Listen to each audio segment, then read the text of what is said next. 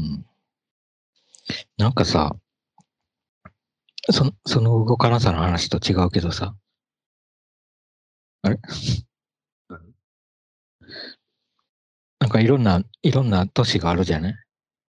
まあいろんな国があって、いろんな都市があってって、ある。町がある。ある。なんかそれぞれの町ってさ、その、一番その町が栄えたっていうかさ。流星してた時期の街並みになってるきと思って、と思ってて、そうそうそう。だからやっぱり、そうそう。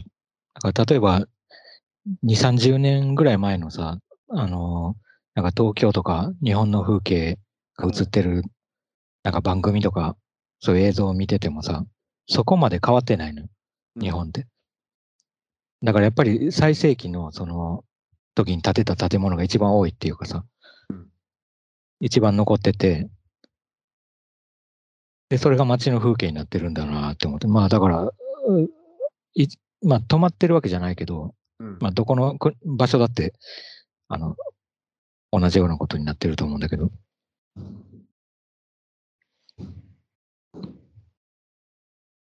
うんまあそうそう。まあ止まそれと止まってるっていうかまあ、うん止まってるだなんだろうっていう話が違うんだけど、うんうんうんうん。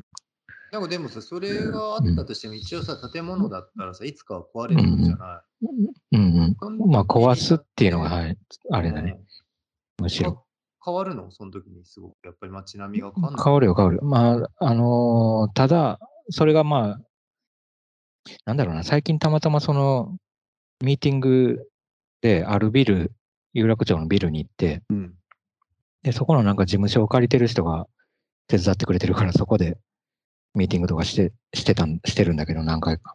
うんあの、なんかビルのワンフロアを使ってミーティングしてるっていうよくわかんない。あの、ん ビルの中のワンフロアだからむちゃくちゃ広いの。うんあの、一室とかじゃなくて。うん。なんでもう一室じゃなくてワンフロア使ってんの？え、なんか、まあ、使ってるっていうよりは、誰もいないから、俺、自分たちしかいないから、まあ別にそこにもう、ワンフロアにいろんなもの広げまくってなんかやってるとかじゃなくて、じゃなくて、まあ、たまたまそこが空いてそうそうるからそこを使ってる。そうそう、自分たちしかいないっていうだけなんだけどね。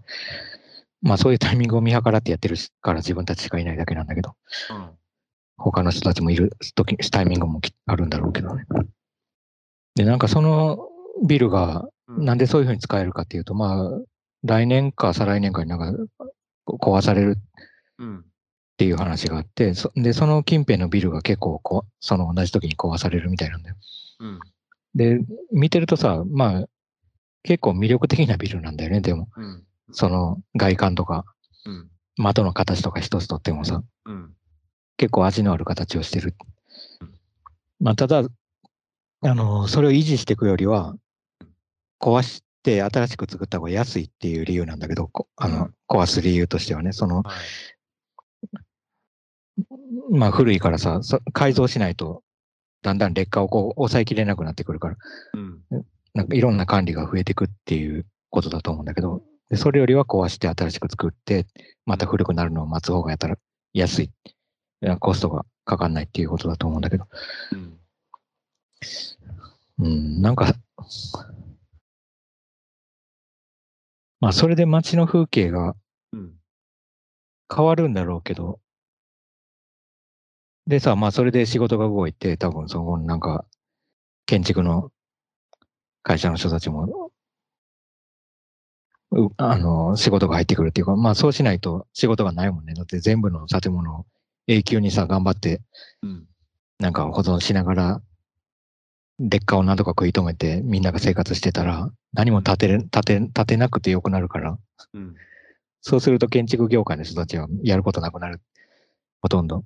うん。っていうことがあるから、まあ、ある部分のあのああいうサイクルっていうのは、まあ、家電が壊れるように作られてるのと同じようなサイクルがあるんだろうなと思うんだけど、その、うん。本当はさ、家電だってもっと長持ちするかもしれないものをさ、言うよね。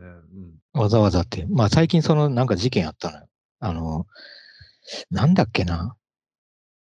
何かの、あ、医療関係の病院に入れてたその医療の機械みたいなやつ？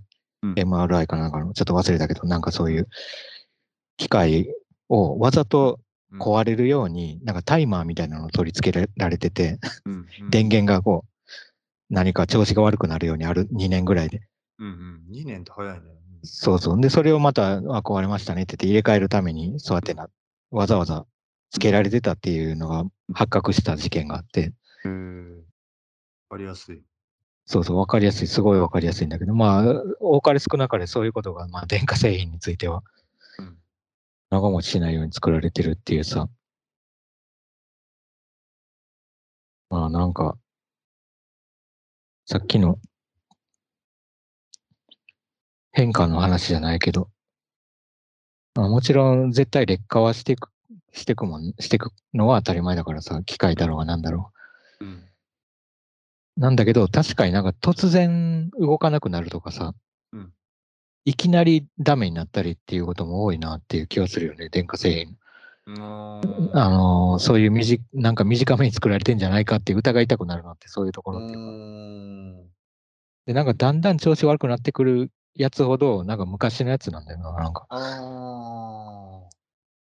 なるほど。っていう気がちょっとしてる、なんか。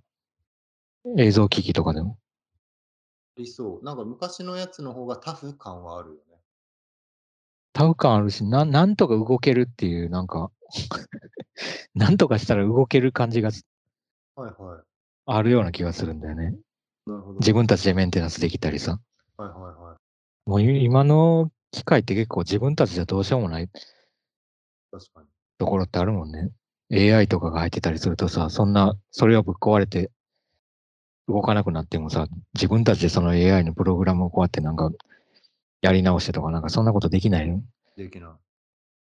まあできるのかもしれんけどさ、わ、うん、かんない。今のところやれる、やれる術がないって。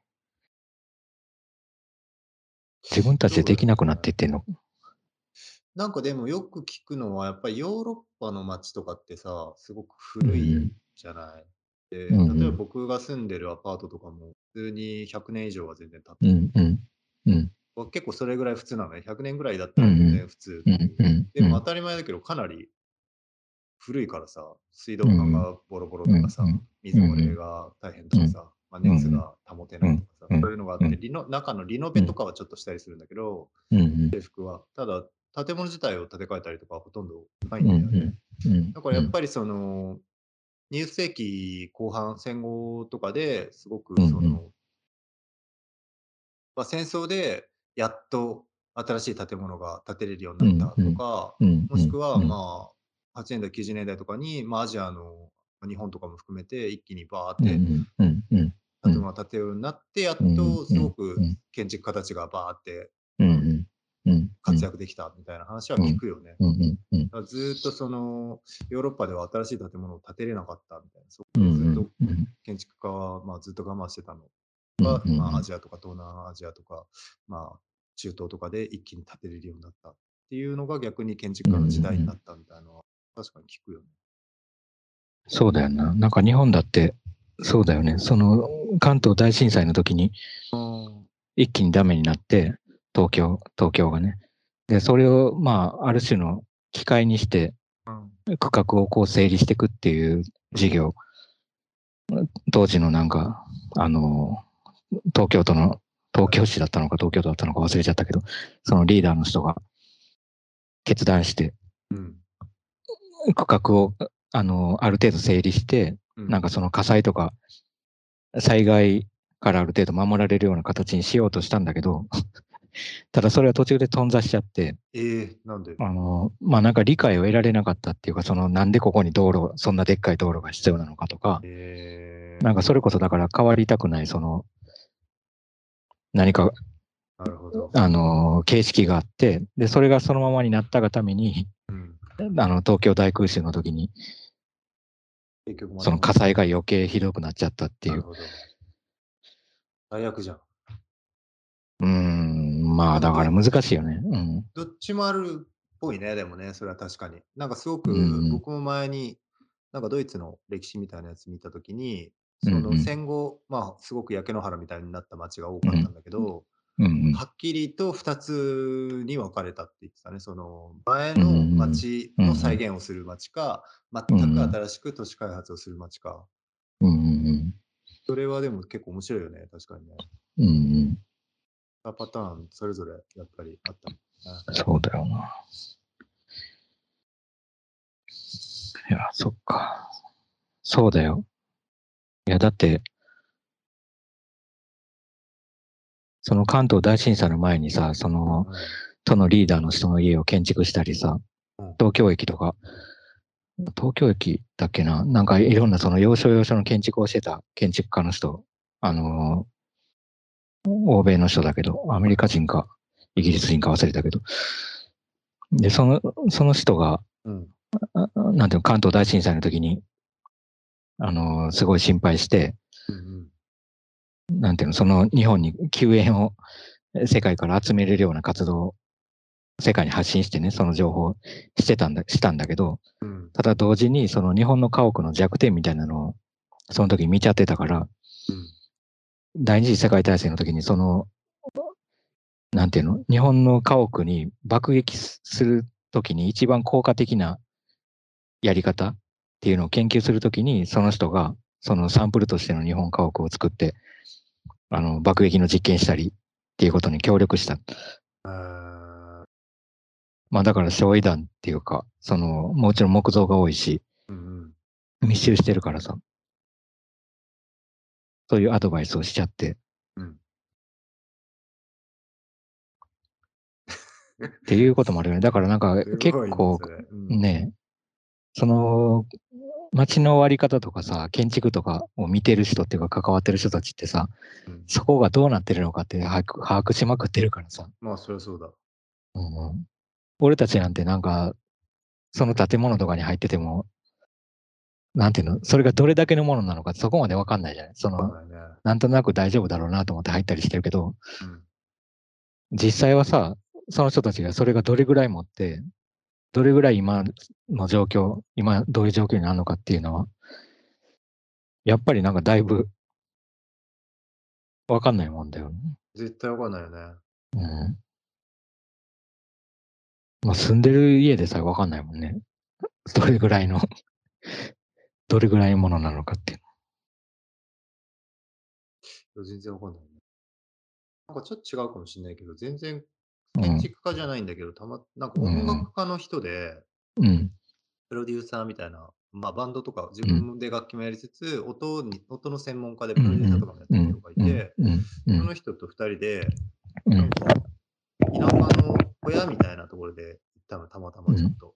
まあいろんなところ歩いてた時に、その一箇所で田舎の小屋みたいなのが入って、うん。で、その小屋みたいなのって、小屋っていうかまあ、ちょっと大きめの納屋みたいな感じのところで、で、そこに入って、僕は全然わかんないけど、もうその単純に目に見えてる範囲の外見と中身の壁の質ぐらいしかわかんないけど、うん。その人はやっぱ入って、なんか 3, 3分ぐらい普通に立ち話してたら、うん。もう、その壁の素材と天井とかが何枚でできてるかとかがわかる。その声の響きだけでわかる。ええ すごい、すごいねね。で、どこに芯が入ってて、おここを叩くと、まあ、こんぐらいでしょみたいな感じが全部あってて、うん。あその声だけで、その空間がどれぐらいの厚みを持っててとかがわかるんだ。コウモリみたいコウモリみたいな。うんコウモリってそうなんだっけ？超音波みたいな。コウモリで超音波みたいなの出して、で、まあ壁に当たってそれが跳ね返ってきてかまあ形がわかるだけだけどね。はいはいはい。その目はほとんんど、見えてまあ見えてないいっていうか。うんなるほど。そんな感じだよね、本当にね。へえ面白いなと思ったうん。面白いね。音、音か。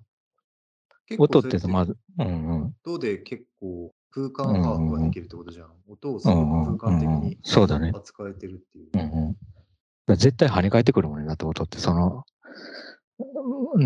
なんていうのな、壁とかに囲まれてるときはさ、やっぱ壁際で言葉を発してるときとさ、うん部屋の真ん中で言葉を発してるとき全然違うの分かるもんね。そうなんだよね。跳ね返ってるなっていう。それ目だとないもんな。目見てる、見てるだけだと。その感じ。やっぱ見てるときは跳ね返ってないもん。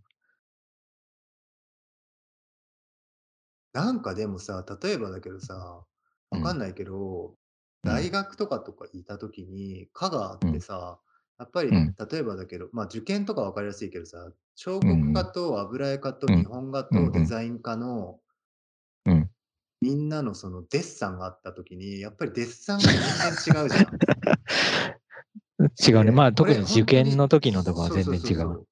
でもやっぱりこれ知らない人ほとんど知らないから分かってないと思うんだけど、そりゃそうの人はみんな知ってるんだけど、知ってる。うん。デザインデッサンってみんな言うけどさ、本当にうん。デザインか油絵か日本画か。彫刻かうん。うん。建築家っていうもうん。のの、それぞうん。れが考うん。えてるデッサンっていうものが全く違うっていう。違うね。すごく分かりやすく、例えうん。ば彫刻家のデッサンっていうのは、もうん。う量感がうん。ものすごいわまっけ。すだよ、まっす。マッスマッスがものすごいわうけよ。ん。うん。まあ、もちろん僕らは黒いよね。黒いんだよ。黒いねって思うよね。黒いんだよ。で、やっ髪ぱりに潰れてるじゃん、みたいな。そうそうそうそうそう。で、やっぱり日本画はもうむちゃうん。くちゃあっさりしてるわけじゃん。あっさりしてる。すふわっっごいあ。っあっさりしてるけど、もううすん。ごい丁寧にそのうん。形を合。わしてくるっていう。やっぱりデッサンって一言言っても全然違くて、で、何違に重きうね。を置いてるかっていううか、目ん。目が見えてる。そうだね。それは違うんだなうと思っんうん。て、だから例えばその彫刻家のうん。友達とかと話した時に、うんやっぱりうん。彫刻家の友達は、う服ん。を人が着てても、もううん骨格がうん。分かるって言ってたんだよね、うんやっぱり。うんうんうんうん。やっぱり目も、見見方というか、その見うんる技術うん。いや、それは本当そうだと思う。あうん。ね。うんうん。確かにさ、だって建築とか見てるだけでもさ、うん。あの、ここに柱が入ってるなとかはいさ、はいはい。なんか変な膨らみとか、はいはいはまあい。よくわかんない。膨らみね。まあ、素人からすると変そうそう、そう、ね。素人からすると、なんでこんな、なんかこう、生きにくいじゃねえかよ、みたいなとこに膨らみとかが あったりするね。けど、でもそれはやっぱり、なんか中にちゃんと機能が。入ってて、みたいな。わかる人はわかるっていうのはあるだろうね。確かにね。骨格がわかんないと確かに、なんだこれ膨らみはとなっう。ちゃううもんな。考えると、やっうん。ぱり見るうのとかん。も、うんうん。みんなみただ見てる、見えてるよって言うかもしれないけど、全然違うはいはい。まあ確かに確かに。それはそうだな。得てる情報が全然違うね。そ見の。何を区切って、何を除いて何を優先してるかっていうことも違うだろうし。そうだね、そのデッサンとか分かりやすいもん。デッサンわかりやすいよね。だってさ、例えば絵画系のデッサンとかだとさ、その紙の目も重要じゃない？紙の表面っていうか、そうそう。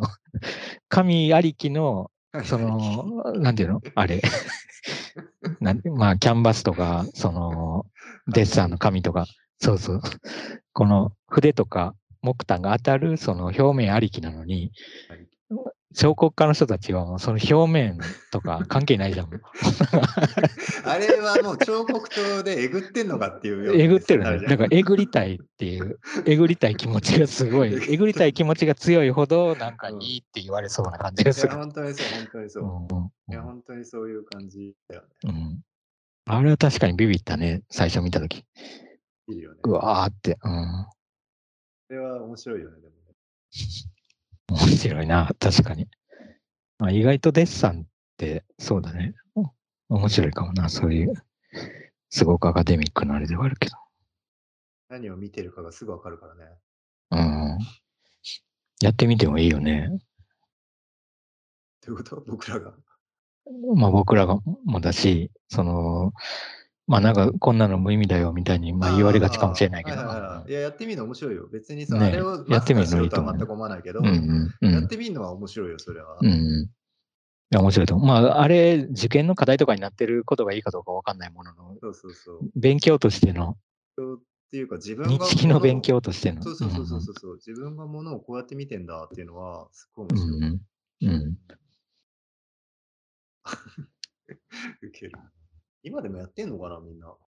やってんのかなまあなんか追いやられてる感じはするけどね。まあ、あの、それがいいとか悪いとかじゃないけど、なんか大学とかのさ、あの、デッサンの部屋とかを、なんとなく追いやられてる感じはするけどね。前に比べると。なんかデッサン用の部屋あるじゃないか。まあ、デッサンっていうか、大体、そうそう、施工室みたいな。とかは、なんか、なんか俺が見た何個かの大学は、とか、特に、いや、あるんだけど、たまびとかもあったんだけどね、昔は。でも今はなんか隅に、なんかもう半分しまわれてるみたいな感じの部屋になってるっていうのを聞いたな。まあ、当然だよね。今だって若い子みんな別に紙に鉛筆とかですら書かないでしょ。もう iPad とかで書くでしょ。まあ確かに。そうだね。それさ、すごいエコだよね。だから確かに、すごいエコだと思う。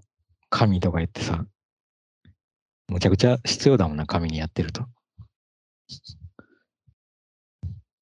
いまだにさ、でもさ、なんか最近ある、なんか、なんだっけな、何かで、あの、知り合った人、名刺もらった人、はい、で、アーティストって言ってたから、一応そのネットでどんな作品なのかなと思って、ちょっと検索してみたりしてたら、そのなんか iPad で書いてる感じだったんだよね。あの、デジタル若い、若かったと思うけど。え？デジタル、え、それともイラストなの？じゃなくて、本当にペインティングそう、なんか宇宙人みたいになってる。本当？大丈夫？聞こえてる？聞こえ、聞こえるような、なんか、途切れ途切れみたいな。あら、あ、戻ったかな。今大丈夫？大丈夫、大丈夫。うん、うん。なんかそうそう、なんかさっき。デジタルペインティングみたいな感じなの、うん、そうそう、で、まあ、そういう言い方あるのかわかんないけど、デジタルペインティングみたいな感じで、まさに。で、なんか意外とさ、それを売りにしてたのよ、その文句として。あ、そうなんか新世代みたいな。ああ、なるほど。新しい子たちはそうだからってことか。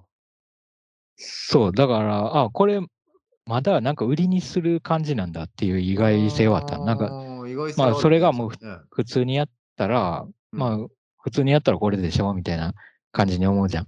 うん、思う。なのかなと思ったら、なんか、それが新しいみたいな。あなるほど。まだまだそれは新しいんだ。うーんと思った。うん。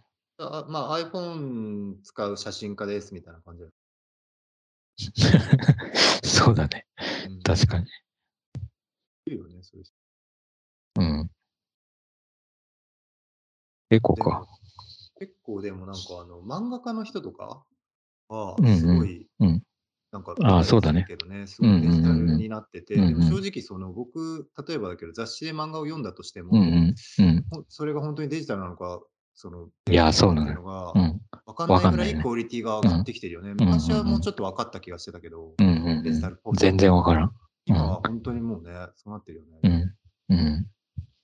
環境も本当全く変わったっていうもんね。だから、昔はこれこそそれ、なんつうの、スクリーントーンがうん足にくっついてとかそういうのが今全く全くないから それ面白いなと思って。うん確かにスクリーンと一個一個そっかそっか。その切れ端が確かに。服についてみたいのが、その感覚、知覚みたいのがもうないわけだから、面白いな。そうだよね。なんかさ、やっぱりそれ一回でも貼ったことがある人はさ、一回でもかわかんないけど、まあしばらく貼ってたような経験をしてた人はさ、その、たとえそれがデジタルに変わってもさ、なんか貼るっていう意識でさ、それが行われそうじゃん。うん、それを一回もやったことなかった場合に、うん、そのスクリーントーンっぽい何かそういうテクスチャーみたいな、見た目みたいな ビジュアルをさ、そこにこう当て込むってなった時にさ、はいはい、どういう感覚なんだろうね。確かに。載せる、あの、そこに貼り付ける感じじゃないじゃない？多分。確かに。なんかあとさ、そのスクリーントーンもそうだし、例えばさ、消しゴムかけとかももうしないわけじゃん。そうだね。消しゴムかけをしないで、うん。その、例えば下書き線を消す、レイヤー消すとかね。もう全く違うよね、多分感覚的に。いや、違うよな、絶対。それは違うよ。大体さ、鉛筆がさ、実は粉だったっていうのを知った時のさ、あだからこんな、こすったらなんか、わーってな、ひよーなんていうの？なんかこすれるたみたいになるんだっていうさ。なんでこれなんか黒いのが先っちょにあって、紙につけて引っ張ったら線が描けるんだろうって、はいはい、結構不思議じゃん。不思議不思議。だからあれをちっちゃい粉が、だから 摩擦でくっついていってんだって思うとさ、まあ結構不安定なもんだなって思うよね。いや、本当にそうよね。だだからこそ、その紙が多少ボサボサしてないといけないっていうさ。うん、あ、そうだね。つつるじゃ書けない、ね。つるだと書けない。アクリルとか。そうそうそうそうそう。やっぱりそれもすごく面白いよね。うん、だから、いや、確かにさ、あの、デさっきのデッサンの話じゃないけどさ、うん、そのデッサンできる紙ってさ、いろんな種類あったじゃないそのザラザラ、ザラザラ感が違ってて。うん、とか、まあ、その、鉛筆側の素材によるっていうかさ、木炭だったら木炭紙みたいなのがあってさ、ね、画用紙と違うまたテテクスチャーがあって、あの柔らかさがあってとか、あったけどさ、なんかあのコンビっていうの？その、書かれる側と書く側のコンビの摩擦の試合みたいな。うん、あれはまあ、それなりにさ、うん、楽しいじゃない楽しいね。まあでもあれはでもそうだね。確かに。全然違うね、多分ね。違うよね。うん、摩擦が起こんないもんな。摩擦が起こんないんだよね。うん。確かに。摩擦が起こんない感覚って、どう？いう感覚なんだろう？面白いけどな。まあ、面白いけど、触覚はでもあるんだろう、あるよね、多分ね。その、ペンみたいなものを握ってて。でも、その触覚が基本全部一緒なんだよ。水彩ペン使ってる時も、まあ、確かに。負担を使ってる時も、はいはい。鉛筆 H を使おうが P を使おうが、全部触覚的に一緒で、見え方が変わる。うんうん、それって置き換わらないもんね。だって、あの、知ってたら置き換わりそうなもんだけど、ちょっと筆みたいなところはさ、なんか筆みたいな感触がちょっとだけ感じられそうじゃん。ないけど。なんかかき氷みたいな。かき氷の 色だけ違うけど、違うだけでさ、シロップが。シロップが変わるだけで。そうそう、シロップが変わるだけで、いちごだと思い込んでるけど、別にレモンと一緒みたいな。味は一緒みたいな。そういう感じで、筆だと思ってたら、なんか筆みたいな感じがしそうじゃん。そうだね。確かに。だから一回筆みたいなの使ってみといた方が、なんとなくなんか、いや、それは思うよね。あの感触は豊かになりそうだよね。うんうん。それ絶対感覚が変わるからね。うん。ちょっと違うかもしれないけど、あの、うん。外人の、ドイツ人だったと思うんだけど、ドイツ人の人が、うん。うん、日本語が、日本がすごい好きな人で、で、うん、日本語をべ一生懸命勉強してて、でもやっぱり漢字がすごく難しいって言ってて、うん、それはそうだと思うんだけど、漢字がやっぱり、その、記号にしか見えないと。当たり前やけど、山っていう漢字があったら、あれがもう顔にしか見えない。鼻と顔、口にしか見えない。あれを一個一個分けて考えることもできなくて、まとまりにしか見えないって言ってて、すごく迷って、あの困ってた人が、あの習字を習ったら一発で分かるようになったって言ってああ、なるほどね。でそれは結構面白いなと思って。やっぱりその僕らは今普通にさ、ブロック体とかパソコンで打ってるけど、やっぱりさ、習字の感覚ってちょっとは分かってて、ギリギリ少しだけだけど、であれが分かんない中で、多分、はいはいはい。山とかっていうのを見てたら、感覚全然違うな確かいや、全然違うよ、全然違うよ。で、順番あるもんね。山にもさ。そうそうそうそう 山にも順番が売ってると順番ないもんね。急に出てくる。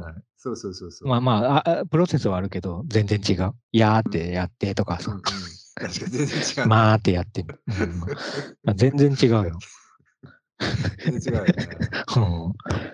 うん。それ面白いね。確かに。なんか最近さ、紙にさ、あのー、時々、なんていうの？ちょっとペンとかで文字を書いてるんだけど、はい、なんか文章を書いてるわけじゃないの、うん、なんか、まさにだから漢字とか書こうとしてるんだけど、はい、思い出せない漢字があるのを、思い出すまで書こうと書いたりしてんの。なるほど。そうすると間違いまくるのよ。あの、で、書き順とかも忘れてたりして、なんか変な感じになったりして、結構ギリギリ結構面白い。そうそうそうそう。うん、とかね、結構ね、意外なやつとか思い出せないいや、絶対にそれはそうだと思うわ。書くとなるとやっぱ全然違うよ。いや、もう絶対それはそうだと思うわ。うん、そんなに言うほど難しくなくても、うん、いざとなると絶対それは。そうなの、そうなの。でもさ、なんとなくこう全体のビジュアル思い浮かんでくるじゃない？ここのこんな感じぐらいの感じ。だから書いてみてるうちに、そうそうそう、出てたら読める。で書いてるうちに近づいていくの最初はなんか、そうそう、最初は全体感でなんか似てるけど、なんか違うみたいな感じのやつが書けたりするんだけど、絶対そうう。んと思って。で、書き順とか覚えて正したりとかいろんなことやってるうちに、あ、これだみたいな。えー、近づいていくことが。まあ、たどり着けないこともあるよ。あの一応し、もう分からなかったら調べてとかやってるけど、でも結構ね、やっぱりあの書いてると、うん、なんか変みたいな違和感が、この辺が変だなとかっていうのがちょっと分かって。それはあるよね、でもね。そうそう。で、トライ、リトライして、こう、なんか、やっていくみたいな。いや、結構もう書けないと思う、僕は。いや、書けない書けない。なんかひらがなになっちゃうの、だから。なんか、書こうと思うと。うん。絶対書けない。いや、書けないよな。恐ろしいのはさ、ひらがなとかのパターンでもさ、例えば、あって書こうとしてるのに、おを書いてたりするパターンもあるかもしれないじゃない。ある、なんか。それは、なぜか、うん、あれはなんでかなぜかある。なんでだろう。うん、なんでか知らんけどある。いや、文字書くってかなりの頭使ってたよ。いや、それは本当にそうだと思う。うん。これはでもやっぱり大事だよな、絶対に。いや、大事だと思うね。なんでか。大事だと思うよね。でも、本当に。欧米の人たちはさ、逆にでもアルファベットしかもう知らないわけじゃん、最初から。うんうんうんもう絶対違うよね、感覚が。いや、違うと思う、違うと思う。漢字とか全然違うよ。アルファベット思い出せないことないもんね。うん。ない。Q ってどうだったっけなとかないもんね、絶対。ないよ。だって A 書こうとして W 書くとかないもん、絶対。ないない。うん、打ち間違いとかぐらいですよ。打ち間違いぐらいだね。いや、漢字はすごいな。いや、漢字すごいよね。確かに複雑だし、プロセスがさ、一つの文字に含まれるプロセスがすごいもん。いや、本当にそう。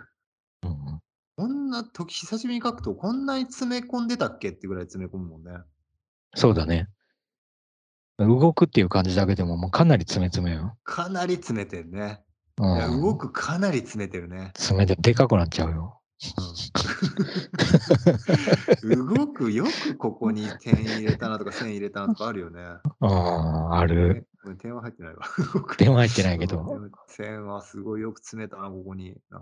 面白いよね。でも辺とか、辺の考えとかさ、この2つに分かれて、上下に分かれてたりとかさ、区画があるじゃない？結構感じて。区画がある。うん。すごい面白いなと思って。うん、区画を超えてくるやついるじゃん、時々。いる。すごい面白いよね、あれ。勢いだよね。なんか勢い。何なんだろうね。なんか筆で、筆で書いてたからこその勢いみたいなのとかあるよね。ああ、絶対それはあるね。確かに筆だ、うん、書いてるうちにこっちに来たんじゃないかみたいな。あるね。うん。いや、謎だよな。謎のやつ結構あるよな。あるよあるよ。いや、もう思い出せない感じは、もう本当にほとんどそうだと思う。うん。思い出せない。え？ほぼほぼ、ほとんどもう思い出せない。ほとんど ほとんどなん、なんかあるかなと思って、なんとなく今、ふと思い出したのは、督促状っていう感じだったんだけど、ああ、全く書けなかった。全く書けない。督促書けないよね。書けないよね。うん。全然書けない。そうなんだよ。いやー、本当にこれ、補われすぎてるよな、やっぱり確かに。普通に出てくるもんね、督促状って入れたらさ。入れたら出てくるでしょ。普通に出てくるよ。これってさ、昔から出てきてたの？どういうこと？この予測っていうかさ、前、昔からそうだった？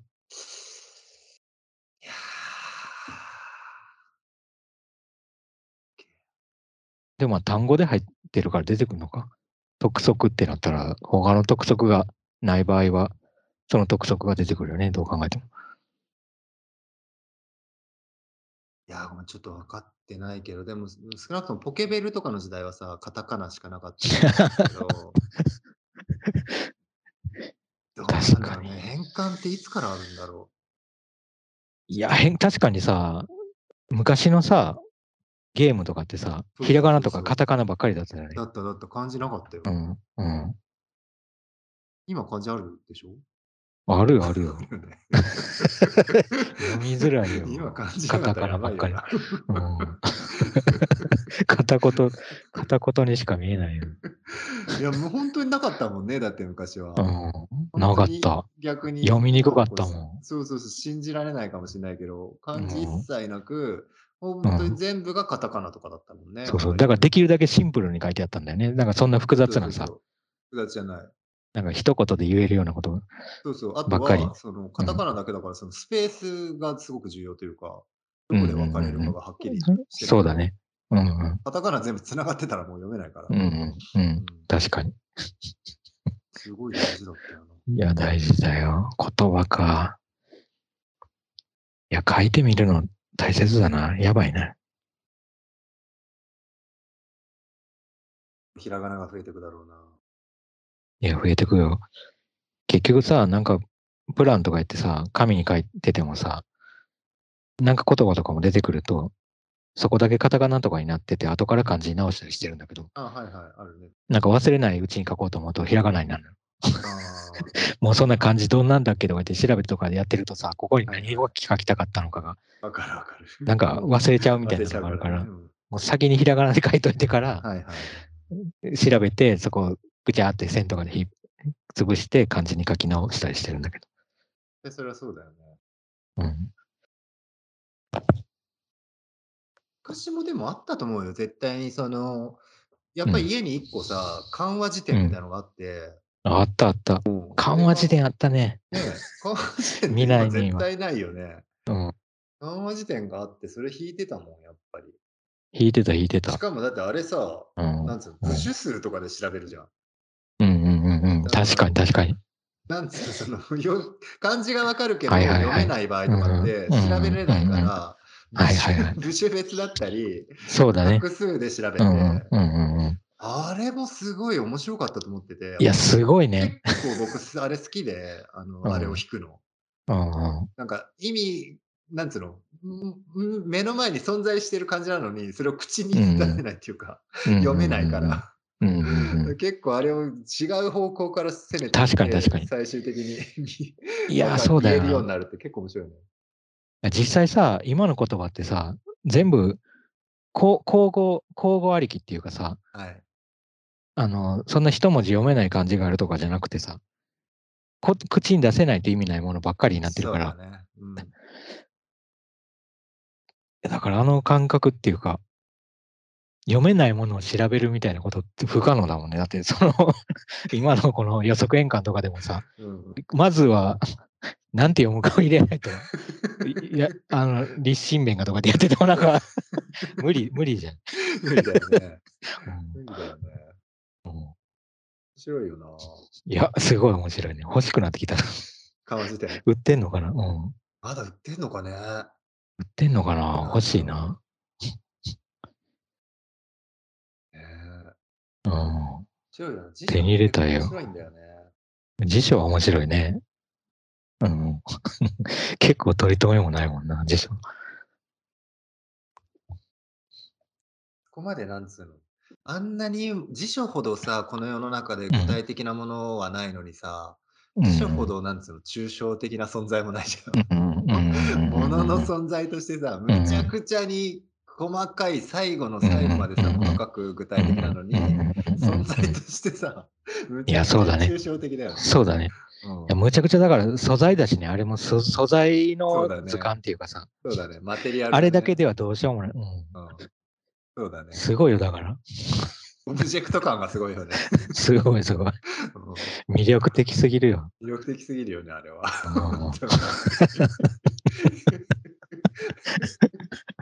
結構やっぱりそうなんだな、そのツールがさ、やっぱりツールとしての機能を持ってない時のツールって、そのオブジェクトとしての魅力がもう最大限にいや、凝縮されすぎでしょ、辞書とか。1ページでも結構なもんや確かに確かに確かに。あ、でも確かにそうね。うん、逆に1ページとか面白いね。いや、面白い。塊じゃなくてさ、塊としての辞書じゃなくて。でも断片ではあるじゃん。うんうん。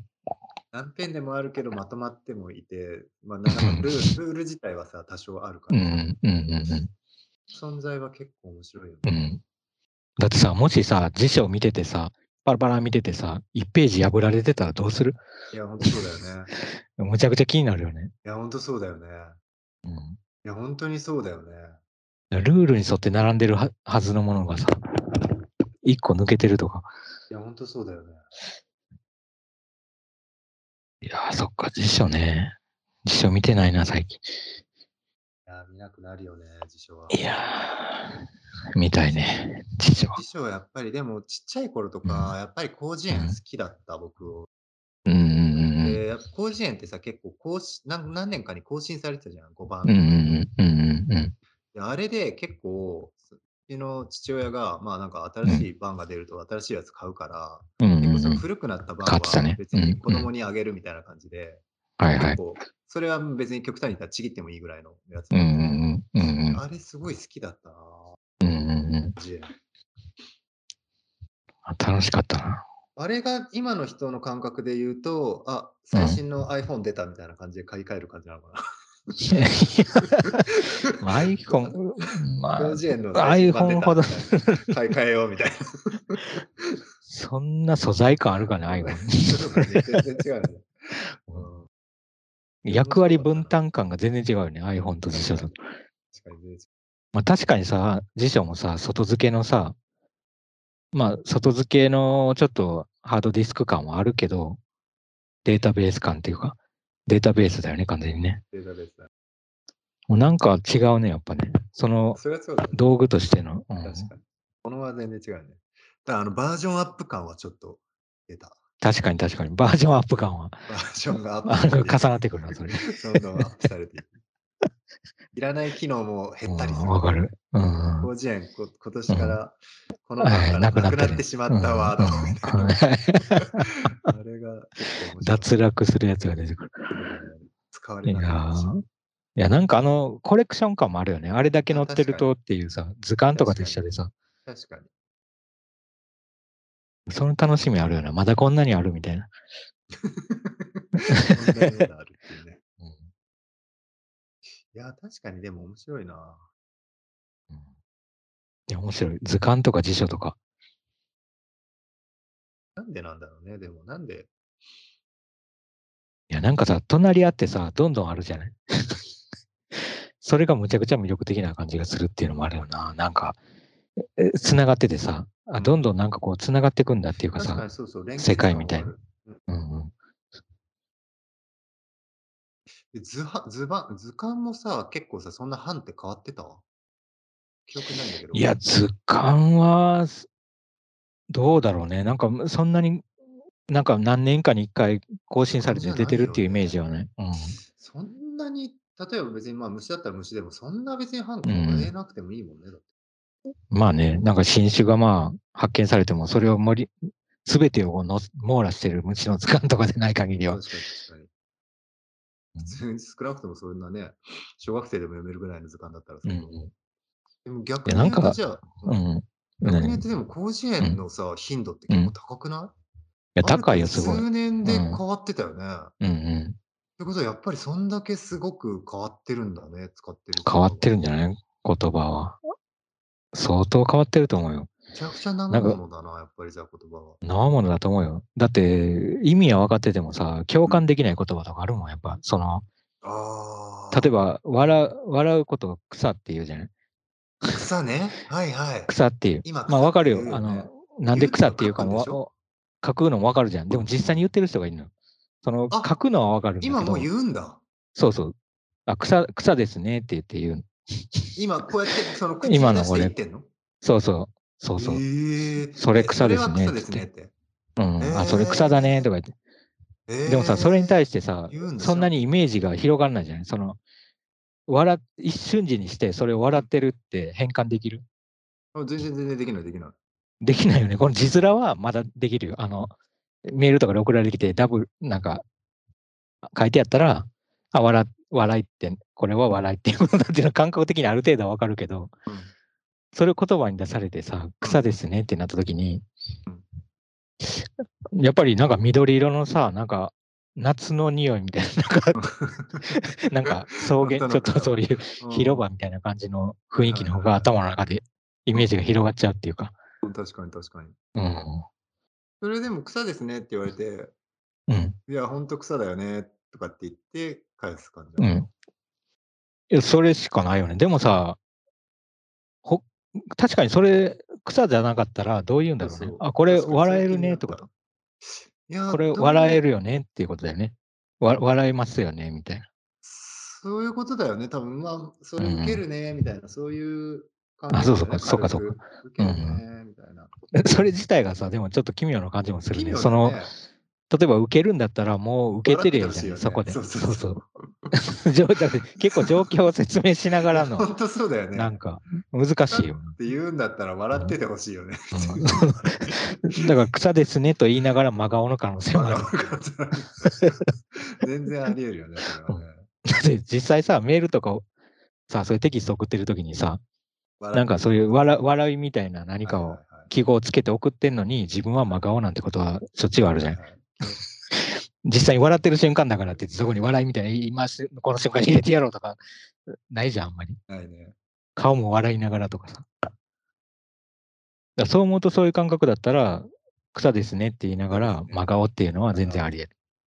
うん、でも草ですねって言われて、それがまあ、ちょっとわかんないけど、聞こえとしてある種のその問いかけ的なものだとして、それに対して、うん、いや、ほんと草なんだよって言って、あはは、みたいな、どみたいなのがあるのかな。あ、そうか、その、そこで、そこが合致して初めての反応ってことか。草ですね。いや、草なんだよ、どみたいな。わかんないけど。そこで草ですねってなって、いやいや、草じゃないよ、これはって。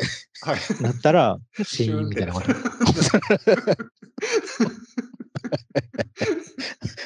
めっちゃ面白いよ、それ。難しい。ななんかやっぱちょっと、そうだね。うん。試されてるね。面白いね。コミュニケーションとしては結構面白い。うん、面白い。やりとりになってるね。やりとりになってる。まあ、それも定型、定型文かもね、でも。それはね、やっぱ草だねって言って。若い人、若い人だね。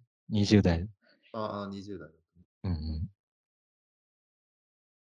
まあ、なかなか40代とかで草ですねって言ってる人は今のところ見たことないかも。それは、そうだよね。本当の草の可能性の方が高いよね。そうそう、あ、これ草生えてますね。あの、普通に雑草ですね。そうですね。草いっぱい生えてますね。ででも、それだけでもさ、草いっぱい生えてますねって、むちゃくちゃ笑いますねっていう方かもしれないし。そうだね。難しいよ。うん。うん。めっちゃ生えてますね。めっちゃ面白いね。いや、難しいな。結構、例え、すごいな。そのなんか、そこに至るさ、あの、過程って複雑じゃない？結構。だって、一回さ、なんていうの、草じゃないじゃん。あの、笑いってつけるときのやつも。W も。草じゃないよね、あれね。でも草みたいな W をつけてるだけじゃん。うん。だなんか結構いろんなところにさ、飛んじゃってるよね、その。いやすごい面白いよね、それ。うんうん。うんうん。すごい面白いね。いや、面白いと思う。だから確かにそこでさ、うん、普通に漢字の笑いとか入れてんのって、むちゃくちゃひねりがないよ。ひねりないね。はいはいって感じだよね。はいはい、そうだよねって。確かに全くひねってないよね。全くね、そのまんまじゃないかと。なっちゃうよね。説明的すぎるよ。ハンコみたいだよ。まあでも逆にそうだよね。あの、若っこ笑いとかは、本当ハンコ的なもんだよね、あれ。いや、ハンコだよ、本当に。ハンコだよね。うん。そうそう、だから W のがいいよ。というか、うん。なんか極端に言ったら、その郵便マークとそんな変わんないぐらいの記号。うん、うん、変わんない、変わんない。本当に。いや、そう考えると確かにあの草は相当になんかもうちょっと柔らかい思考から。ねえ。面白い。そういうのってまだいっぱいあるのかね？まあ、あるんじゃない？多分。でもなんか一番目だ、なんかすぐ思い浮かんでくるのは草だよね。いっぱい生えてる時あるじゃん、確かに草が。むちゃくちゃ笑ったんだな、この人っていうさ、10個ぐらい草がバーって、W が。W が10個ぐらい並んでる時とかさ。あんだ。そんなに並ぶんだ。むちゃくさ生えてんなって。うん。それってさ、なんちょっとごめん、本当にわかんないから聞くだけなんだけどさ、なんか草その爆笑だったら、その草は生える、あの、増えるだけなのそれとも何かに変わるの？いや、増えるだけじゃないだから、ななんか、わかんない。育ったりはしないんだ。うん、でっかい木とか森とか育ったりはしないでっかい、でっかい木。W だからなんです。もし漢字で草って書いてあったら、山とかさ、森とかに変えれるかもしれないけど、W の場合は、例えば W が草だとするじゃない？それで森を作ろうとすると、やっぱりもう増やすしかないんじゃない？その半語、記号。記号をね。うんじゃ漢字でやった方がいいよ。だからもうみんな。漢字やったら分かるよね。一発で終わるよね。だから草と森と山、まあ林とか。グレードが。そうそう。山ってなってたら、もうすごいなんか大爆笑みたいな。うん。わかりにくい。伝わりにくいな。伝わりにくい。伝わりにくいよね。伝わりにくい。ちょっと複雑、日本語が、日本語が複雑になりすぎ山より森の方が、あ、ちょっと小さめかとか。時間かかる。時間かかる。変換。変換に時間かかる。逆に今さ、じゃあさ、広辞苑にさ、W って書いてさ、草っていう項目がある、うん、ええー、どうだろう。あんのかな？あんのかあれってそういうのもあんの？その、いや、どうアルファベットっていうか。アルファベットだったらちょっと違うけど、あれはもうアルファベット以上の意味を持ってるじゃん、もう。W という。まあそうだね。だって読み読み方としては草だもんね。でだってさ、絶対60歳ぐらいの人がさ、例えばさ、うんまあ、60って言ってあれだけど、人によるだろうけど、わかんない人が、単純にあの、なんかのメッセージをから見て、W って書いてあって、これは何だろうって広辞苑を引く人がいるかもしれないじゃん。いや、いると思う。で、引いたときに W、W と思って W のページ行って、草って書いてあるのかな？っていうと。書いてあったら便利だよね。便利だよね。広辞苑書いてあったら、価値あるよね、やっぱり。いや、価値あるよ。やっぱ広辞苑更新しといてよかってうん。すごい時間差でその笑いが、笑いの気持ちが伝わるもん。確かにうん、そこでやっと伝わるまあそういうこと増えてくんだろう。いや、増えてくる。え、これ、あれってさ、ん日本の人だけなの ?W? うん。あれは日本人だけだね。そうだよね。草だもんな。絶対にその日本人だけだね、あれは。そっかそっか。うん。W を W、W としか見ないと思うよ、こっちの人は。いや、W だもんだってあれ。実際は、実際は W だもんな。うん、いや、なんかやっぱりさ、その、なんつうんだろうね。表彰というかさ、その象形文字みたいな感じで、うん。捉えてるよね、文字をさ。そうだね。確かに確かに。アルファベットなのに。アルファベットなのに。だって、確かにさ、アルファベットの国でさ、W ついてたらさ、なんか、単語間違ったのかなぐらいの 感じでしか受け止められないよね。日本語の後ろだからいいけど。そうそうそうそうそう。越しちゃったかなみたいな。それこそ10個とかあったら、本当に。ただの間違いだと思った。そうそう寝ちゃったかなそうそうそうそう。上でキーボードの。そうそうそうそう。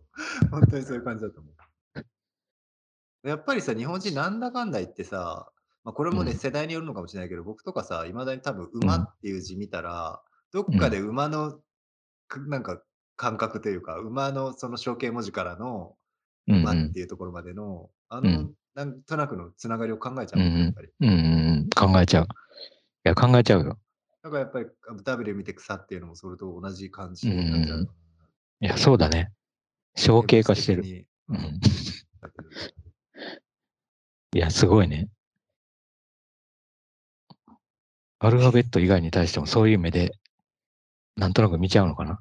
ハングルとかさ。なるほど。まあ。イスラム文字とか。うーん、ね。確かにね。まあ、読めなかったら、そう、読めなかったら読めないほど、そういうふうに見ちゃうね。なんか、ヘビ見たいとか。見ちゃうね。それはでもやっぱ面白いよな。その違いって何なんだろうな。やっぱりなんか確実に脳みそのスイッチは変わってるもんね。変わってると思う。例えば僕、ハングルって読めないんだけど、うそんなに変わんないじゃん、漢字。で、ハングルっぽい漢字1個か2個入っててもおかしくない。でもやっぱりハングルはハングルって思っちゃうもんな。思っちゃう。なんか丸とかさ、漢字の中には丸がないじゃん。や、そうなんだよの、ね。円がない。円入れたじゃん、ハングル。うん。やっぱりあれはすごいよね。すごいよね。うん。ハングルだなって思うもん。丸が入ってるだけで。やっぱり思うよね。なんかさ、それさ、なんか前、全然ちょっと話飛んで悪いんだけどさ、僕それをうん考えるとき、やっぱりいつも思い出すのがさ、さモンドリアンっていうさ、うん。画家がいたじゃん、モンドリアン。でさ、うんデスティリ、デスティルっていうさ、オランダのグループはいはいで何人もさ、モンドリアンみたいな絵を描いている人たちがいて。でそこのさ、ボスでさ、ドゥースブルクっていう人がさ、ドゥースブルクだっけ、うんそんな感じの名前の人がさ、うん。うん。そうだね。斜めに、斜めを入れるかどうかでさ、うん。モンドリアンとすっごい対立して、モンドリアンっていうのは上、まあ、縦と横しか線は使わないんだけど、うん。もう一人の人は、あの、斜め入れていいんじゃないかうん。っていううん。ところですっごい割れて、もう最後、シュッと決裂しちゃって、うん。で、もう、あの、もう、じゃあもうやっていけないみたいな感じになったっていうのがあるんだけど。それをやっぱり思い出すんだよね。そのハングル僕入れたっていうと、なるほどね。斜め入れちゃったらもうそいやそれはまあ認識が変わってしまうんだっていそうだね。うんいや、それはわかるよね。確かに。丸はそれぐらいのものだよ。確かに。違うよね、絶対に、ね。違うと思う。うん。だってもう絶対に、なんつうの、違う部族の言語だっていう感じがうんしちゃうもん。別にいいとか悪いとかじゃないけど。いや、だって、例えばさ、ま、時間の間のさ、あの、間っていうやつのさ、人間のう弦。の、あの、まあ中のところ、火の部分がね、あそうそう、火のところがさ、もし丸だったら。なんかここに隠されてんじゃないか。ここなんか、秘密があるみたいなぐらい違和感すごいよね。クイズかなっていう感じそうそう、クイズかな。消されてる感じがすごい。確かにするよね。うん、うん、するよ。それはする。うん。もともとは丸だったんだろうけどね、太陽の。そうだね。にもかかわらず、うん。やっぱり丸だとしたらもうクイズそうだよな。えだってさ、そうだよな。丸ってさ、どっから始まってるかわかんないじゃん、結構。その、書き始めみたいなの。あ確かに確かに確かに。漢字はやっぱどこから始まってどこで終わるかみたいなのが結構はっきりしてるからさ。羽とか止めとか払いとうか、んうん。そ結局それが理由だよね。うん。だから羽止め払いの作れない、その丸は、うんやっぱり漢字としては認められないんだな。ちょっと難しいよね。つながってるところとかだって筆で書いてて難しいよ、このなんかちゃんと、ちゃんと丸にすんの。本当そうだよね。うん、腕が、腕がもう変な風に曲がっちゃうじいやー、絶対でもそれあるな、大きくあるな。だってさ、ゃん。うん中字って特にさ、そういうさ、なんかその合わせようとなんかしたりとかさ、なんか二度書きみたいなとかをさ、すごい嫌うじゃん。そうだね。ううんん。反則みたいなの反ね。則みたいになるじゃん。うあの美意識は相当影響してると思うな。んいや、してるよ、形に。うん。丸は賭けだよ。だって丸一発でさ、うん一発で丸賭けとか言われたら結構やばいよ。いやいやいやいや、無理無理う無理。ん無理だよね。無理無理無理。何回もやり直しになっちゃう、丸のとこだけ。やっぱり、あれは別なんだよ。漢字ではなく、全く違う表彰になってうんうんるんだよな。うん。そうだな。なんかさ、面白いなあとさ、うんちょっと思うのは、うん。あの昔さ、多分さ、うん書が、うん書がみたいな感じで、書と画うんうんがある程度一緒になってて、はいはい。絵を描いてる隣に漢字とかも書いてたから、ある程そうだね度その、うん絵の方には、例えば丸であったりとか何点だったりとかうん点があったりしてうんるそれと全く別に区切るために、うん漢字がある程度、まあ、払いとかとか、そういったルールにいったものになったんじゃないかなっていうのもあるね、ちょっと。うんうん。なるほどね。まあ、そうかもな。うん。なんかあの詩のさ、うん。並びの漢字とかさ、大体詩みたうん詩じゃん。なんかああいうはいはい。書画のところに載ってるやつって。か載ってるっていうか書いてあるやつでさ。なんかあれが割とさ、なんかこう、等、等、等間隔的にさ、なんか漢字が並んでてさ、確かに。うん、グリッド、確かにね。うんねあそこに不規則な丸が、なんか、ちょっと 乱しう、ん乱し気味になっちゃうよ、やっぱ。確かに。全く別だね。うん。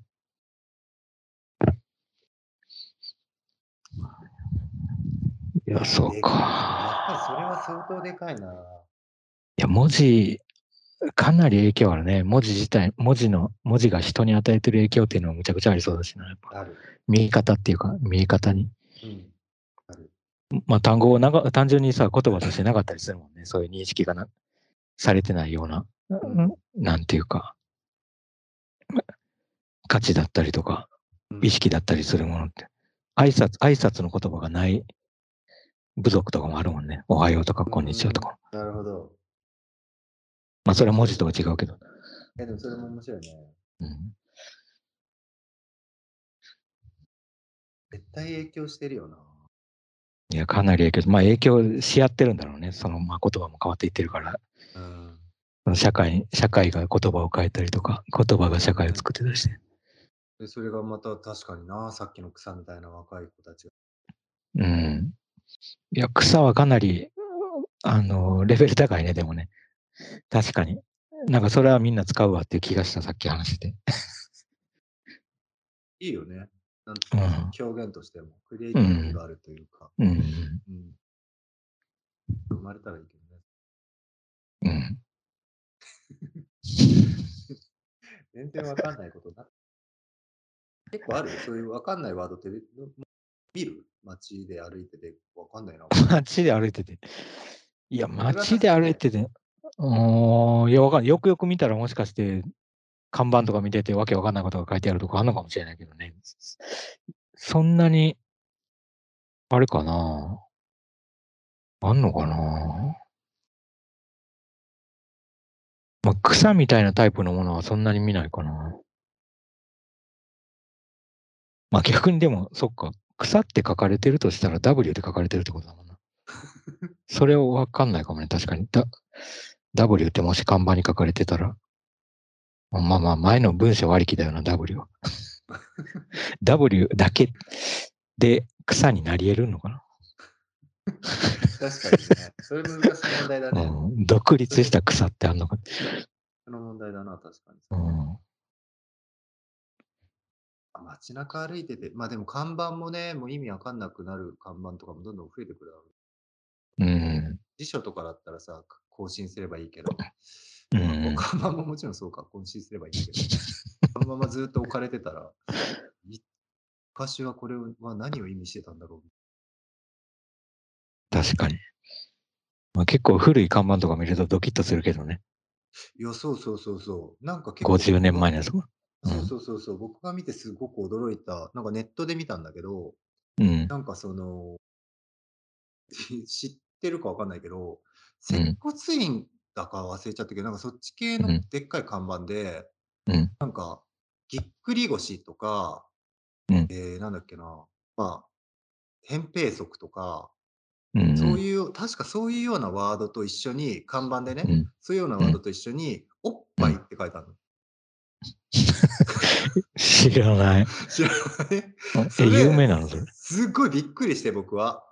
で、うんしかもそのさ、ワード的に、ワードの並びがむちゃくちゃシュールなのね。本当に。そうん、の、まあ、背骨矯正とかの隣におっぱいってでっかく書いてあって、で、それを、それを僕はネットで見かけたんだけど、うんそしたら、ある世代以上の人は、もう全然これ普通にあったと。むちゃくちゃ、え体どこの、あの、接骨院も、大体こういう感じで看板出してたって言って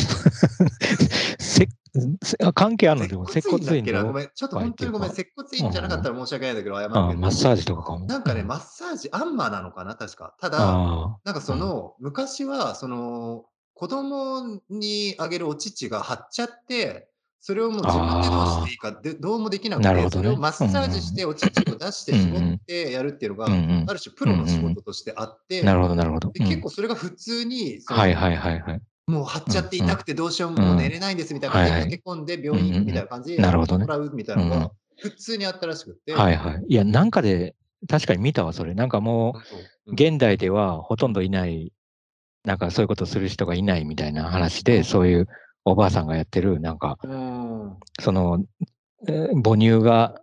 うまく出ない人とかにそうまくっていうか、あの出にくい人とかにマッサージとか何かをして出るようにするやっていう技っていうそれうん。それみたい。なるほど、な本当るほど。に病気並みに痛いというか、まあ、病気並みっていうかわかんないけど、その本当に痛くて苦痛で、それをまあ和らげるためにっていうプロの仕事なるほど、んだけなるほど。うんそれが普うん通にその肩こり、おっぱいみたいな感じでバーって並んでて、なるほどね。めっちゃ面白いな、これ。ああ、肩こりおっぱいか。でも確かに、実際にさ、難しく書こうと思うとさ、ややこしくなりそうじゃない？な、言葉がもっと。母乳って書かれてもね、わかんないしわけわかんないよね。なんか母乳、そうだよね。だ確かにマッサージする箇所として、で、あ、までもその時に、うんうん。あのーある年齢の以上の人たちがみんなこれ普通だったっていうコメントがバーってついてたんだけど、うん。多分それ本当に、あのー本当に年配の方だったと思うんだけど、うん。うん。でもその中の結構多くの意見で、おっぱいは別にうんエッチなワードではなかったっていう意見もすっごい多かったの。うんうんうんうん。普通にそれは、なんつうの、子供にお乳をあげるためのはいはい。って、まあそうだよねな。動向では全然なかった当時っていう感じで言ってた。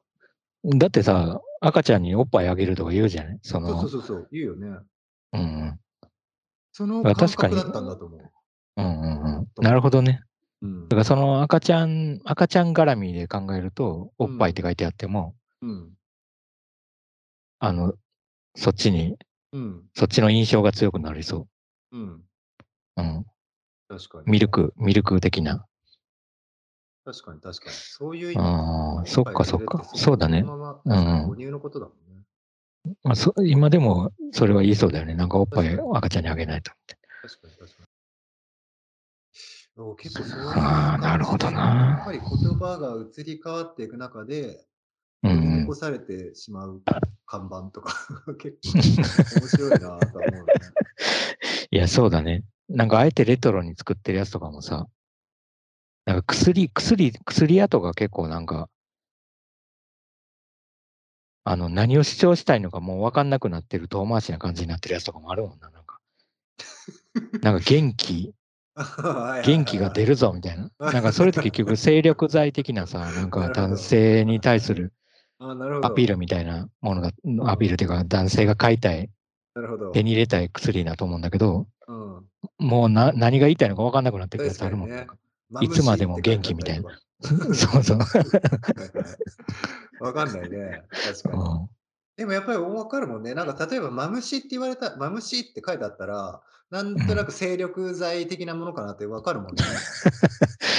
まあね。やっぱり若い子だうんったら、マムシってなんだろうとかって思う。なるかね。マムシってなんいや、まあなるか。確かに、マムシ、なんか、深読みしちゃうかもね。なんか、マムシか。ヘビ、なんか、長いみたいな。長生きかみたいな。なんかでもそういうのは絶対あるだろうな。ね、朝鮮人参とか、なんかそういう精力系、元気系の素材だもんな、だってマムシって。素材ってことだよね、多分。素材だね。なんか、素材だねうん。わかんないよね、でもね、そこら辺も。多分昔はさ、それこそさ、鹿の角とかさ、はいはい。やっぱりでも今僕らがさ、鹿の角ってうん。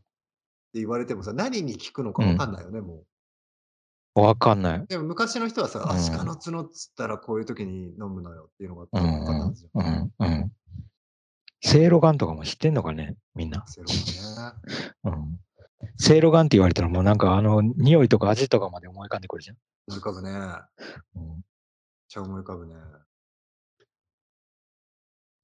やー、ワード、いやー。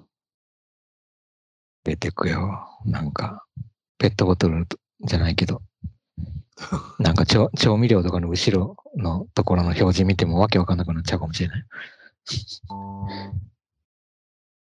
原材料が？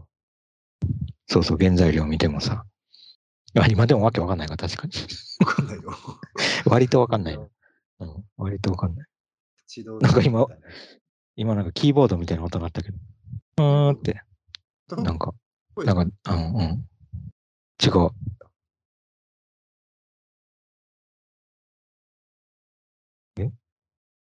今は？